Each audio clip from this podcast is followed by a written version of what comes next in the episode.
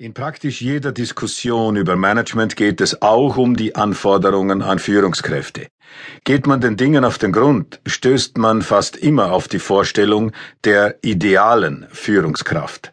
Sobald das Wort Management fällt, denken die meisten Menschen reflexartig in diese Richtung.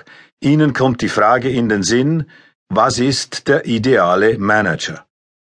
Diese Frage dominiert auch die Managementliteratur und die Ausbildung von Führungskräften, doch sie ist falsch.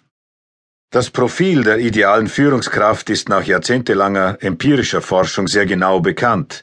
Daher hat jeder Personalchef, der etwas auf sich hält, eine mehr oder weniger lange Liste in seinem Werkzeugkasten, die er konsultiert, wenn es um Personalangelegenheiten geht. Auf dieser ist alles aufgeführt, was man gängiger Meinung nach von einer Person erwarten muss, wenn sie für eine Führungsposition in Frage kommen soll.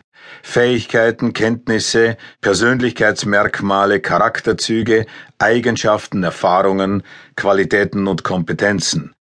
Das alles klingt so plausibel, dass man kaum auf die Idee kommt, es zu hinterfragen. Hier ein Beispiel. In einer Untersuchung wurden die 600 größten Unternehmen gefragt, welche Managementqualitäten sie verlangen. Das Ergebnis ist eindrucksvoll. Unternehmerisch denkend, teambildend, kommunikativ, visionär, international ausgerichtet, ökologisch orientiert, sozial orientiert, integer, charismatisch, multikulturell und intuitiv entscheidend. Bezeichnenderweise erst am Schluss und mit den wenigsten Stimmen kommt die Eigenschaft kundenorientiert. Was für eine Vorstellung wird durch diese Anforderungslisten verbreitet? Welcher Grundtypus von Manager kommt hier zum Vorschein? Es ist keine unfaire Verkürzung, wenn man sagt, dass die Anforderungslisten im Wesentlichen das Bild eines Universalgenies zeichnen. Auf eigentümliche Weise ist die Vorstellung in die Welt gekommen, Manager und insbesondere Topmanager müssten eine Kreuzung aus einem antiken Feldherrn, einem Nobelpreisträger für Physik und einem Fernsehshowmaster sein. Diesen Idealtypus kann man zwar beschreiben, was reichlich getan wird, aber in der realen Welt ist er nicht zu finden. Damit möchte ich nicht die Wissenschaft kritisieren, denn sie tut, was von ihr verlangt und erwartet wird. Sie beantwortet die Frage nach den Eigenschaften und Fähigkeiten der idealen Führungskraft. Und die Antworten sind ja auch richtig. In der Tat sähe der Idealmanager wohl so aus, wie er sich als Ergebnis der Untersuchungen darbietet. Nicht die Antworten sind falsch, sondern die Frage ist falsch. Mein Vorschlag ist daher, diese Frage aufzugeben. Man kann sie zwar beantworten, aber sie hat keine praktische Relevanz.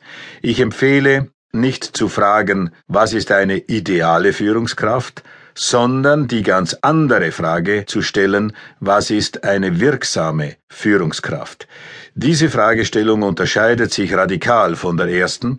Ihr Ausgangspunkt ist nicht das Genie, sondern der gewöhnliche Mensch, denn andere gibt es nicht. Das Grundproblem von Management ist also nicht, wie können Genies zu genialen Leistungen gebracht werden, sondern wie ist es zu schaffen, gewöhnliche Menschen zu befähigen, außergewöhnliche Leistungen zu erbringen. Was ich hier meine, sind nicht etwa die viel zitierten Spitzenleistungen, die seit dem Buch von Peters und Waterman Stereotyp durch die Diskussion geistern. Niemand, auch nicht der topste Top-Manager, erbringt ständig Spitzenleistungen. Schon der Gedanke daran ist absurd. Permanent die Forderung danach zu erheben, halte ich im schlechten Sinne des Wortes für Theorie, vor allem aber halte ich es für unmenschlich. Die gewöhnliche Leistung allerdings genügt heute auch nicht mehr.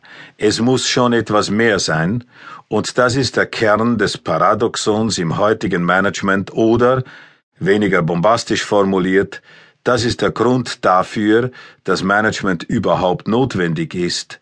Verfügbar, zumindest in genügend großer Zahl, haben wir nur gewöhnliche Menschen. Verlangt wird aber von Kunden und aufgrund der Konkurrenz die außergewöhnliche Leistung.